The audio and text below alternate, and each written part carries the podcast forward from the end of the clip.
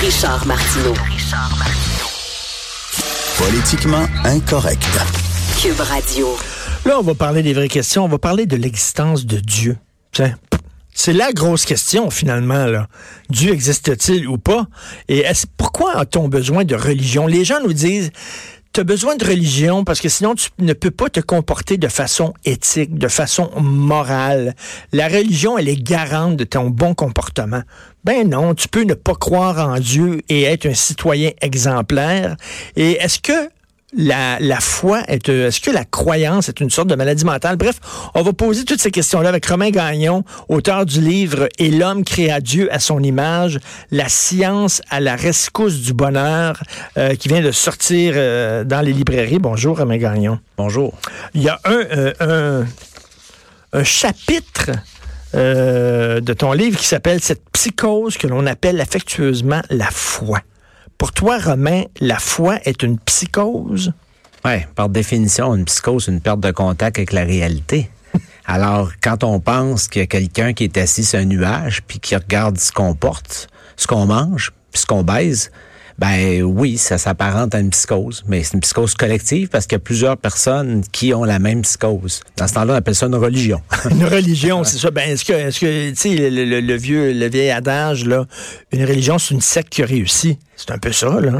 en quelque sorte, oui. Quelle est la différence entre une petite secte et une religion? Et pourquoi soudainement on accorde des accommodements aux membres d'une religion, mais pas aux membres d'une certaine secte? Pour des raisons politiques. En fait, au départ, il faut comprendre le succès du christianisme euh, à l'époque de Constantin, puis le succès ultérieur de l'islamisme euh, tirent leur source à la même place. C'est-à-dire que c'est des religions qui collaborent très bien avec des dictateurs, avec le pouvoir politique pour asservir le peuple. C'est quoi le message, au fond, des deux religions? C'est soyez des martyrs maintenant, puis plus tard, vous serez récompensés. Plus tard. Mais on a-tu des garanties qu'il va y avoir un plus tard?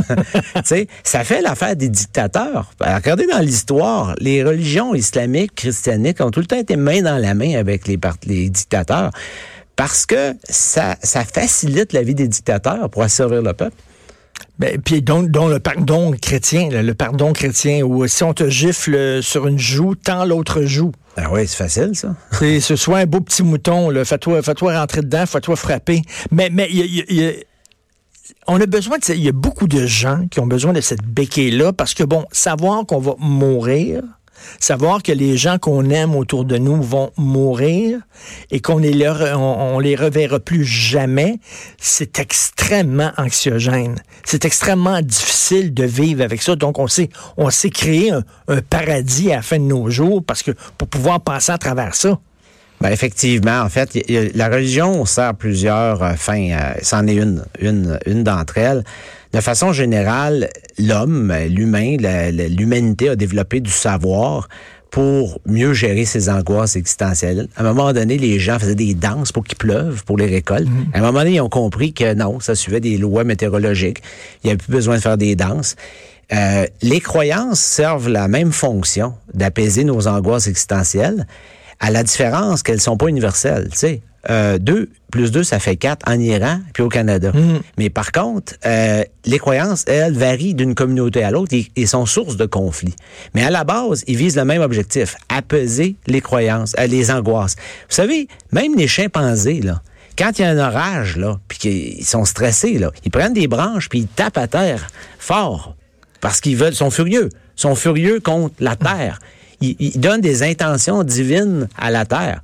Alors, l'histoire de la foi, là, ça remonte à bien plus loin que même que l'être humain. Là. Mais il y a des animaux qui croient à ça aussi. Mais, mais il y a des gens qui sont, il y a des scientifiques qui sont croyants. Alors moi, c'est ça qui me frappe toujours. Des gens qui sont extrêmement rationnels. Mais tout, à coup, là-dessus, non. Là-dessus, on dirait que la, raison prend le banc, puis là, soudainement, ils se mettent à croire à un, à un ami imaginaire. C'est assez particulier, ça. Écoutez, il n'y en a pas tant que ça, des, des scientifiques. C'est quoi, c'est Einstein qui disait Dieu ne joue pas au dé, là. Ce qu'il disait, c'est le, le hasard n'existe pas, Einstein disait. Il ne peut pas le, monde n'est pas venu comme ça par hasard, c'est ce qu'il semble dire, non? Ben oui ou non, faut pas confondre. En fait, quand, quand euh, Einstein a dit euh, Dieu ne joue pas au dé, faisait allusion à la théorie de la relativité, et il n'avait pas compris encore la mécanique quantique. T'es pas rendu là, là. OK. Il a admis plus tard dans sa vie qu'effectivement le hasard existait, puis ça, la mécanique quantique l'a démontré, ça, que le hasard existait. Euh, à un moment donné, on a posé la question carrément à Einstein à la fin de ses jours, euh, croyez-vous en Dieu? Et euh, il a répondu, ben, définissez-moi ce que vous entendez par Dieu, puis je vais vous dire si j'y crois. puis, entre vous puis moi, la science aujourd'hui procure des explications assez raisonnables sur l'origine de la vie, donc ensuite des animaux puis des humains. Une explication aussi, une histoire de l'univers à tout le moins qui remonte jusqu'au Big Bang. Avant ça, c'est un peu plus nébuleux. Alors, si on définit Dieu comme étant l'espèce d'essence divine qu'au départ a créé tout ça, OK, fine, je peux croire en Dieu. Ben, entre toi et moi, ça ne change pas grand-chose qu'on y croit qu'on y croit pas. Dieu serait créateur de l'homme indirectement. Il a créé l'univers qui a engendré l'humain.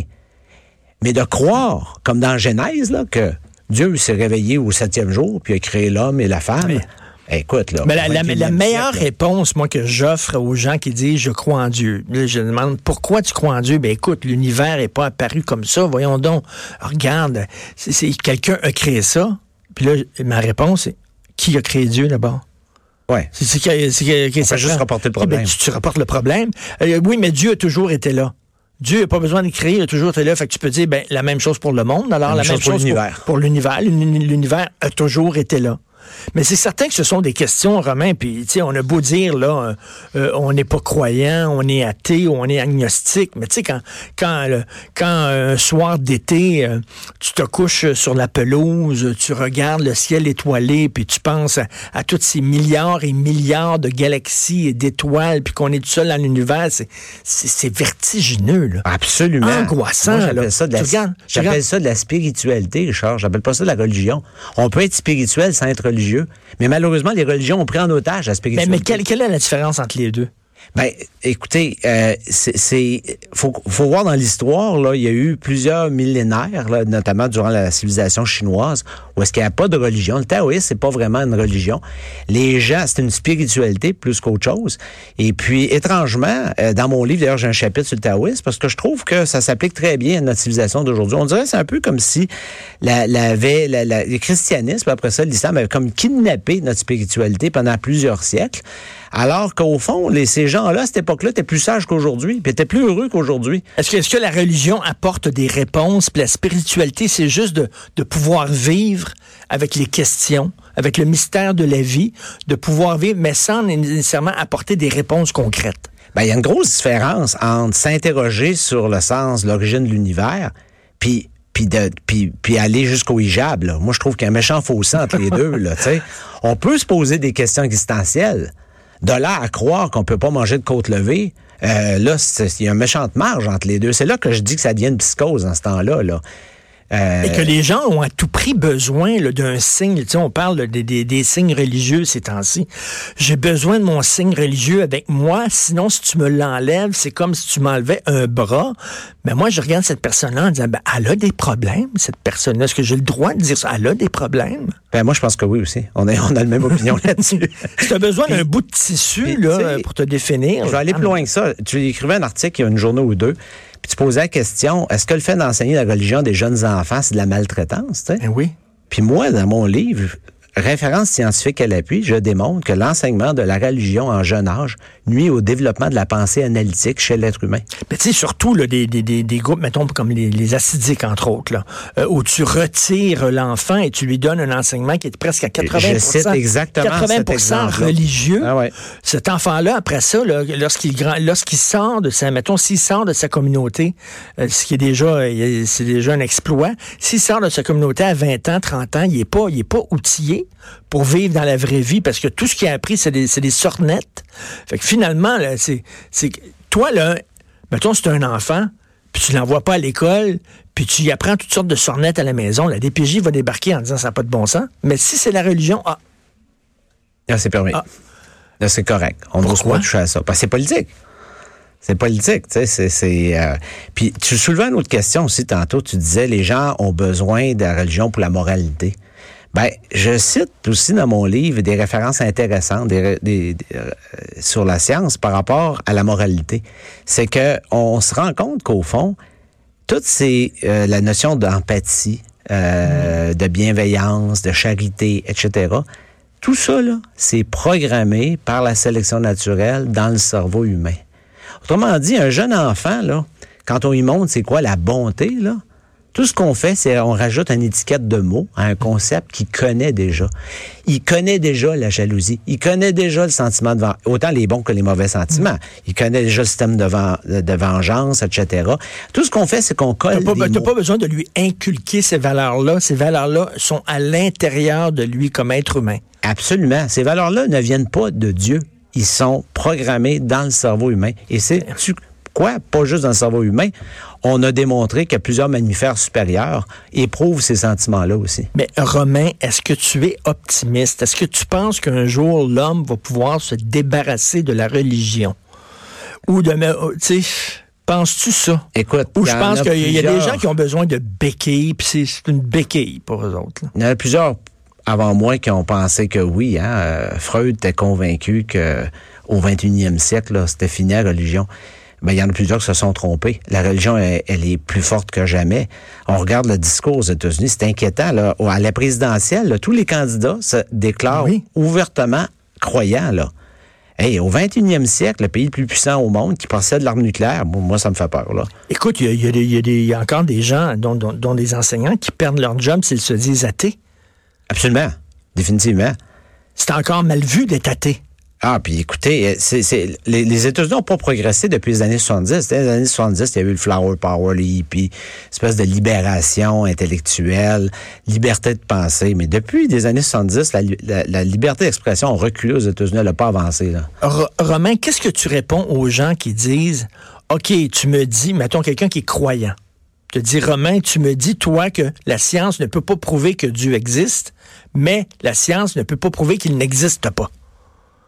Tu, tu- tu réponds quoi à ces gens-là? Je vais leur répondre que ce que j'ai répondu un matin à une autre entrevue télé- radiophonique, on n'a pas de preuve que le Père Noël n'existe pas. Est-ce que c'est une raison pour y croire? On peut pas mettre sur un pied, voyons donc, ça n'est pas de la rigueur intellectuelle, mettre sur un même pied d'égalité ce qu'on peut démontrer, ce qu'on peut pas démontrer. Par défaut, les choses n'existent pas jusqu'à temps qu'on démontre qu'ils existent. Voyons donc, tant qu'à ça. Je veux dire, sky's the limit, on peut inventer n'importe quelle théorie. C'est ça, il y, a- une grosse bouilloire euh, qui se promène Oui, dans Russell, Russell, c'est la bouilloire de Russell. La- une grosse bouilloire, une bouilloire qui se Russell promène avait, c'est ça, avait tourné ça au ridicule aussi. Il avait dit tant qu'à ça, on va inventer la bouilloire céleste. Là.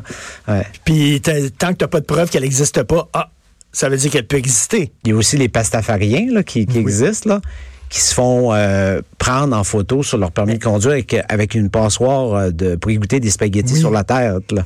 Ça, c'est intéressant. Mais ce que j'aime euh, de ton livre, c'est que tu poses la vraie question. Parce que là, là, avec tout le, le- le truc sur les, sur les signes religieux, là, on dirait qu'on on danse autour de la vraie question. On piétine autour de la question. Mais la vraie question, c'est pourquoi accorder autant de place à la religion alors que c'est irrationnel? Alors qu'on vit dans un monde, il me semble, où on met justement l'accent sur la science, sur les connaissances, puis là, soudainement, ah, mais là, l'irrationnel religieux, si on accepte ça, pourquoi? Moi, c'est clair que la religion va à l'encontre des valeurs canadiennes, là, parce que c'est un, le Canada est basé sur la justice puis l'égalité. Puis les religions prônent tout l'inverse de ça. Puis je pense que les- l'école, moi, je, le, laïcité, c'est juste le début, il faut aller plus loin que ça. Il faut utiliser des cours d'éthique, par exemple, à l'école, pour euh, aider les jeunes à entendre un autre point de vue. Tu as entendu peut-être l'histoire de cette jeune fille-là dont les parents étaient musulmans qui voulait pas qu'elle entende la musique à Ben l'école. oui, et puis elle était obligée de porter des écouteurs pendant le temps que ses petits collègues à l'école euh, écoutaient de la musique. On ne devrait pas permettre des choses comme ça. Voyons donc, au contraire, on devrait à l'école exposer les jeunes à la science, à d'autres choses que tout ce qu'ils entendent à la maison. Puis ils choisiront. Ils, feront- ils feront le choix, rendu à l'âge de raison, de- de- d'adhérer ou pas à la religion de leurs parents. Mais comment est-ce qu'on peut espérer qu'ils fassent un choix éclairé quand ils entendent Et- juste une version de l'histoire? Et mettons, tu irais voir ton prof, euh, le prof de ton enfant, disait, moi, mon enfant, 15 minutes par jour, il faut qu'il saute sur un pied. Fait que vous allez permettre, là, dans la classe, il va falloir qu'il saute sur un pied 15 minutes. Ils vont dire, ben non, c'est complètement niaiseux. Ben, ben, jeûner pendant un mois, c'est aussi niaiseux. Ouais, sauf que la différence, Ou faire trois prières par jour, ou faire ci, faire ça, c'est aussi niaiseux. à la différence que ça s'appelle une religion. Dans ce temps-là, c'est permis. Ben pourquoi? C'est ça, par ça, définition, parce que- parce une psychose collective. Quand quelqu'un est tout seul à faire une psychose, personne ne se pose la question, on rentre à l'asile. Mais quand on est plusieurs à avoir une psychose, on peut pas rentrer tout le monde à l'asile. Est-ce que tu trouves, toi, est-ce que tu trouves que les gens disent, Hey, ça n'a pas de sens. Est-ce que tu trouves que les, les croyants sont faibles psychologiquement? Tirais-tu jusque-là? Écoutez, Dire ça? on va dire qu'ils ont poliment un petit handicap intellectuel, OK? Puis ça demeure des citoyens. Faut faut les accommoder au même titre qu'on on, on accommode nos handicapés avec des stationnements dans les centres d'achat, hein, puis avec des, des, des plateformes pour les chaises roulantes. faut les accommoder, mais il faut, faut appeler un chat un chat. là. C'est c'est un handicap intellectuel, certainement, que, que, que d'avoir ce, ce genre de foi-là. Là. Il y, a, il y une femme que je n'aimerais pas, mais une femme bien en vue au Québec qui me dit qu'elle croyait en Dieu parce que chaque fois qu'elle avait besoin d'un espace de stationnement dans le centre-ville, elle disait Petit Jésus, trouve-moi un espace de stationnement. Puis il trouvait. Je te jure, pas de joke, elle me dit c'est la preuve que Dieu existe. Je dis OK, il y a des millions d'enfants qui meurent de faim, mais euh, Dieu, il a le temps de vous trouver un espace de stationnement. Boy. Grande rigueur intellectuelle. grande rigueur. Tu savais c'était qui, tu tomberais sur ton derrière. Merci beaucoup. Donc, le, le titre du livre est L'homme créa Dieu à son image, la science à la rescousse du bonheur. Euh, c'est un anti-poison, ce livre-là, de Romain Gagnon. Merci beaucoup. Euh, on s'en va tout de suite à la pause. Vous écoutez Politiquement Incorrect.